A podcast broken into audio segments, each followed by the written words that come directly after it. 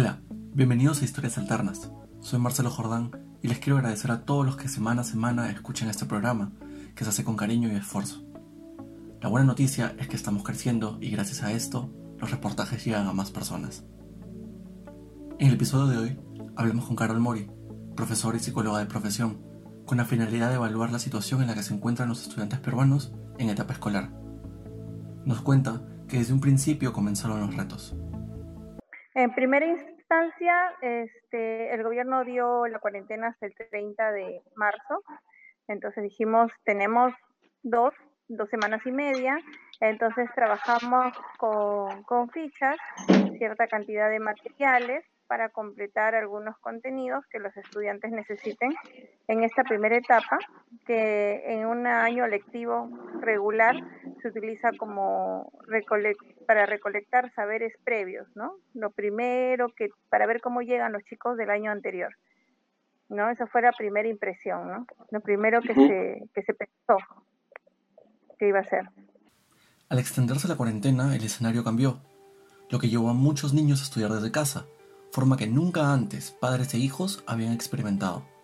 Los profesores tuvieron que enfrentarse a nuevos retos para enseñar. dijimos, ok, entonces acá esto va a tener que ser de manera virtual. ¿Cómo trasladar una educación presencial a una educación virtual con niños pequeños, que es diferente que una educación superior? El mayor reto, tratar de crear, porque esa es la palabra, tratar de crear eh, estrategias, eh, contenidos para que los estudiantes puedan desarrollar el aprendizaje. Porque ni el Ministerio de Educación no, no está, o sea, no hay un diseño, no hay un diseño, no existe.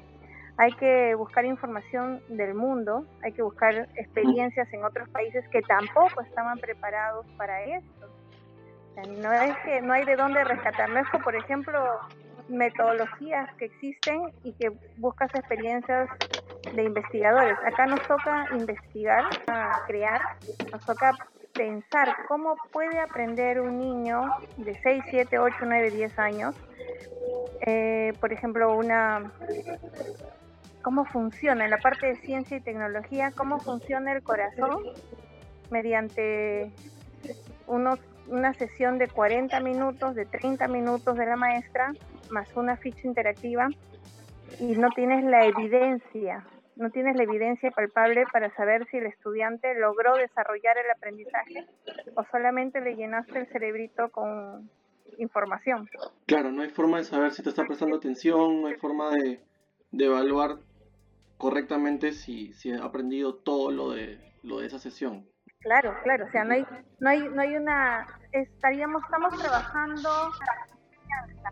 del padre de familia. El padre de familia es nuestro, es nuestro, nuestro ente ejecutor, nuestro asistente para poder este, ayudarnos a ver que, el estudiante vaya a lograr esa competencia, ¿no? Haya desarrollado ese aprendizaje, de que haya sido instalado, porque el aprendizaje no es solamente llenar de información, ¿ah? En realidad el aprendizaje es que lo que llegue al estudiante le sirva para la vida. Esté como uno ya es adulto y ya sabe qué cosa es la sangre, qué cosas son las venas, qué cosas son los ventrículos derecho, ventrículo izquierdo, pero no solo de memoria, sino ya lo aprendiste y lo sientes y lo conoces en tu cuerpo. Pero cómo se lo haces, cómo, cuál es la evidencia que tú tienes que el niño, que el estudiante lo aprendió realmente, lo instaló. Lo que nos lleva a la gran pregunta, ¿un niño aprende lo mismo desde casa que en un salón de clases? No, la, respuesta inicial no, jamás va a ser eh, compensado la educación virtual, remota, a distancia, como la queramos llamar, eh, versus una educación presencial, porque son varias, varios componentes los que hacen que exista el aprendizaje, el desarrollo de aprendizaje de los estudiantes. Son muchos componentes, el aspecto social, el aspecto cognitivo, muchas veces el trabajo en equipo, es todo un componente para poder desarrollar las competencias. Y es así, es como está, como está diseñado el sistema educativo en el mundo, en un sistema presencial, entre la, el primer ciclo, que es la primaria, segundo ciclo, la secundaria. Ahora los profesores no solo educan a los niños, sino que también tienen que trabajar con los padres. Estamos trabajando con los niños pequeños, este, con padres, con los niños más grandes, con los chicos más grandes, adolescentes, trabajar en estrategias que sean eh, aprendizajes autónomos. Este, que en realidad nos, nos toca hacer desde muy pequeños. Y entonces estamos ya más bien entrando en un terreno eh, que no solamente de contenidos, sino, sino en un terreno de comportamiento, de desarrollo de personalidad, de hábitos.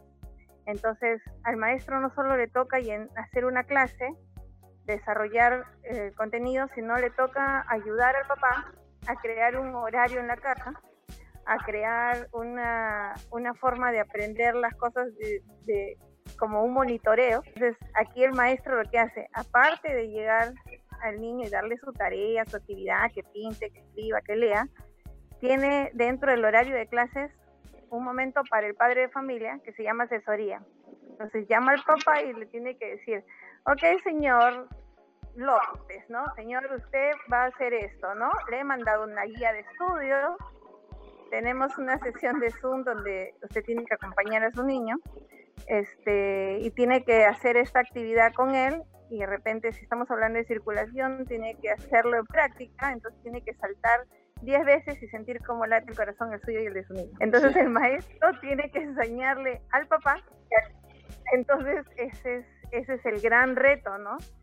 Y, sobre eso encima hacer un tipo de, evaluación porque hay que hacer reportes, porque el ministerio nos piden reportes, ¿no? Pero y no nos da alineamientos, porque ellos tampoco saben. Tomar de ejemplo otras realidades de educación resulta ser lo más viable debido a que el Ministerio de Educación no parece tener un escenario claro. En una entrevista el ministro de Educación hace como un mes le preguntaban este, ¿y cómo van a ser las evaluaciones? Y él solamente eh, fue en TV Perú y él solamente dijo que no lo sabía, que recién lo estaban construyendo.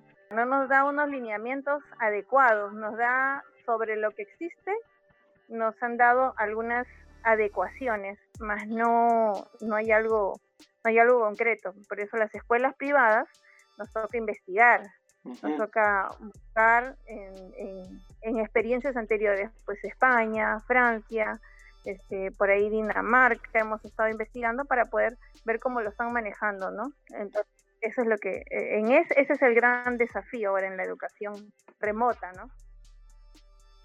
Probablemente la gran incógnita serían los alumnos próximos a terminar la secundaria. Eh, esto ya es una cadena, ya es un tema más, más, de, más de, nuestro sistema educativo, por ejemplo, porque ya toca las universidades.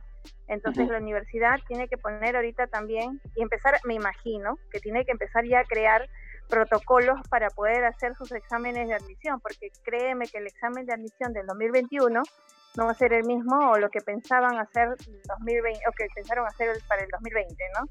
El estudiante en general no está preparado para un examen como el anterior. Estaría preparado más un tema, pienso yo, de aptitud para poder este para poder canalizar a dónde cuál sería la carrera a la que estaría postulando. El gobierno implementó el programa Aprendo en casa. A las semanas de iniciado el aislamiento, comenzaron los primeros programas. Sin embargo, Carol reflexiona en cuanto a la realidad peruana. Ahora, hay otro tema, nuestra sociedad también no está preparada para una educación a distancia, así como maestros, y yo creo que eso es un desafío en general, porque ya yendo más a la, aplicación científica, eh, no es adecuado que un niño, que el cerebro de un niño esté tanto tiempo conectado al tema virtual. Entonces, el Estado nos exige que de inicial, primero y segundo grado, los niños estén solamente expuestos una hora frente a una videoconferencia o una pantalla, lo que fuera. Sin embargo, el padre de familia envía al niño al colegio para hacer también sus propias tareas y el niño está en el colegio cuatro, cinco, seis horas. Entonces, dentro de casa, el papá no soporta que el niño esté solamente una hora frente a la pantalla. Entonces, exige a las escuelas hacer programas más extensos, actividades más extensas. Pero a la vez el papá se complica porque el colegio le da actividades más extensas de las cuales él como padre debe estar al pie del niño. Entonces es, es la verdad que bastante complejo para, para todos, ¿no? Es, una cadena un poquito complicada. Es muy interesante cómo los profesionales manejan la situación. Quiero decir que la anécdota que Carol contará a continuación es una de las mejores y más inspiradoras que he escuchado. Si bien es cierto, las clases por televisión llegan porque es señal abierta, pero hay niños que ni siquiera tienen televisión y, o radio. ¿Cómo crees que se puede salvar el año escolar de esos niños? Mira, la humano es, es maravilloso y fantástico y hay, y hay profesores con, o maestros o facilitadores de aprendizaje maravillosos en, por lo menos en el Perú, sin recursos, ¿no? Vi un reportaje que me llenó de orgullo de una comunidad campesina, me parece que fue en la selva, no estoy muy segura. El maestro recibía, de acuerdo a su diseño curricular, hacía su programación porque la tenía, no podía tener contacto con sus niños, no tiene internet, no tiene celular, sin embargo él agarra un megáfono y les dice a todos los de la comunidad que 10 de la mañana estén en la puerta de, su, de, sus, de sus cabañas, de sus casitas, con sus cuadernos, que él va a pasar a dictar la clase. ¡Qué genio! Pues claro, entonces él pasa con el megáfono y empieza ta, ta, ta, ta, ta, ta, a dictar la clase y, y los niños están listos y preparados y con muchas ganas de aprender, ¿no? Y eso es, y eso es pues es este es maravilloso, ¿no? Entonces, esas cosas de rescatar es, es interesante. Y aquí creo que también podríamos educar a los padres, porque en casa hay muchas cosas por aprender. ¿Quién sabe si el que se quedó en casa aprende más que el que se fue a la escuela? Y es que tiene una buena guía, ¿no? Porque eso es el punto de la educación, es hacer mejores personas, mejores personas para la sociedad y que sean capaces de aprender, ¿no? Entonces, vamos a tener personas que aprenden a vivir con menos, vamos a tener personas que van a ser solidarios dentro de la, de la casa, vamos a tener personas que van a tener disciplina en sus horarios y vamos a tener personas que van a aprender a valorar el trabajo de mamá, el trabajo de papá, el trabajo de sus maestros. Entonces yo creo que después de esto va a ser un buen resultado, van a haber mejores personas. No todo es perfecto, pero van a haber mejores personas y esto va a ser una generación de, gente que, que la ha sufrido y que va a valorar cada cosa que haga en la vida, ¿no? En otro escenario, Valeria Valenzuela es mamá de Cayetana, quien tiene 5 años, y nos explica que estar en aislamiento ha mejorado su relación. Bueno, ahora que paso más tiempo con, con mi hija, eh, bueno, la convivencia realmente eh, es buena, porque antes de la cuarentena, de verdad, yo tenía mis tiempos muy limitados entre el trabajo, el estudio, em, el hecho de, recogerla de, algún lugar, dejarla en el colegio, ¿no? Y más el tema del transporte, porque bueno, el tráfico en Lima es atroz. Entonces, todo esto la verdad no me demandaba estar tanto tiempo con ella. Entonces, con esta convivencia eh, la verdad, em, disfrutamos nuestro tiempo juntas. Eh, ella, a pesar de que yo estoy trabajando, eh, porque sigo trabajando en home office, este, igual ella disfruta mucho que yo esté a su lado, que pueda, o sea, que esté jugando y pueda pararlo para ir a abrazarme, darme un beso. Em, en este caso, bueno, la convivencia, la verdad, está siendo muy buena. Como Carol, Valeria está de acuerdo en que es más difícil que su hija aprenda virtualmente, pero encuentra la forma de llevar la situación. Yo considero que no están aprendiendo igual a cuando van al colegio, porque tener clases de forma virtual, en mi caso, eh, que mi hija tiene 5 años, mm, a veces es un poco complicado que puedan manejar eh, la tecnología, ¿no? Entonces, bueno, en el caso de, mi hija, sí eh, lo, está manejando bien. Eh, sabe en qué momento silenciar su micrófono, en qué momento participar. Pero obviamente no a todos sus compañeritos eh, les pasa igual, ¿no? A veces no se silencian los micrófonos, entonces se escucha toda la, interferencia o a veces tampoco no tienen a los papitos al lado. Entonces, eh, en el momento de que, de que tienen que avanzar, entonces al final no todos avanzan el mismo ritmo, ¿no? Entonces, eh, por eso yo considero que, que, no, que no está aprendiendo igual. Eh, pienso que los, los, papás al final están haciendo también la función de educador, ¿no? Muchos papás nos hemos vuelto profesores y igual nos esforzamos bastante por poder enseñarles porque de cierta forma em, es como si este año ellos al final es como un atraso, ¿no? Porque es muy diferente a cuando están de forma presencial en el colegio. Eh, por ejemplo, a ella le tocaba aprender a escribir. Entonces es, es difícil hacerlo de forma virtual, ¿no? Frente a la nueva disposición que tomó el presidente Vizcarra, ellas nos muestran su punto de vista. Es necesario que los niños puedan salir. Es verdad, es muy importante que ellos puedan desarrollarse eh, de, forma física y psicológica. Eh, sobre todo el tema de su psicomotricidad. Eh, yo sé que el gobierno ha dictaminado por un límite de tiempo, pero yo considero que en realidad el tiempo no tiene nada que ver. Eh, es muy importante para los niños el espacio en el que ellos están, que este espacio tenga un cuidado eh, sanitario eh, debido, que la zona no esté contaminada, porque en realidad al permitir salir a los niños, los niños agarran todo sin querer, ¿no? O sea, tocan el piso, tocan algo, pues se tocan la cara. Entonces, la verdad, em, el tema de que ellos salgan me parece muy importante, pero eh, estos ambientes deben, deben tener este cuidado, ¿no? Para que ellos puedan realizar actividades físicas, porque los niños van a poder salir, caminar, eh, pero no sé qué, qué tanto eh, les haga bien el simple, el simple hecho solo de, de hacer esta, esta acción, ¿no? De caminar. yo considero que los niños si salen van a querer jugar. Entonces, el gobierno debería eh, actuar de acuerdo a eso. Eh, lo que pasa es que los seres humanos somos antropológicamente somos una especie que, que tiene que vivir en sociedad, vivimos en manada, entonces es necesario, eh, claro, salir, es necesario mirar, pero también hay que sopesar el tema de la, de la salud, ¿no?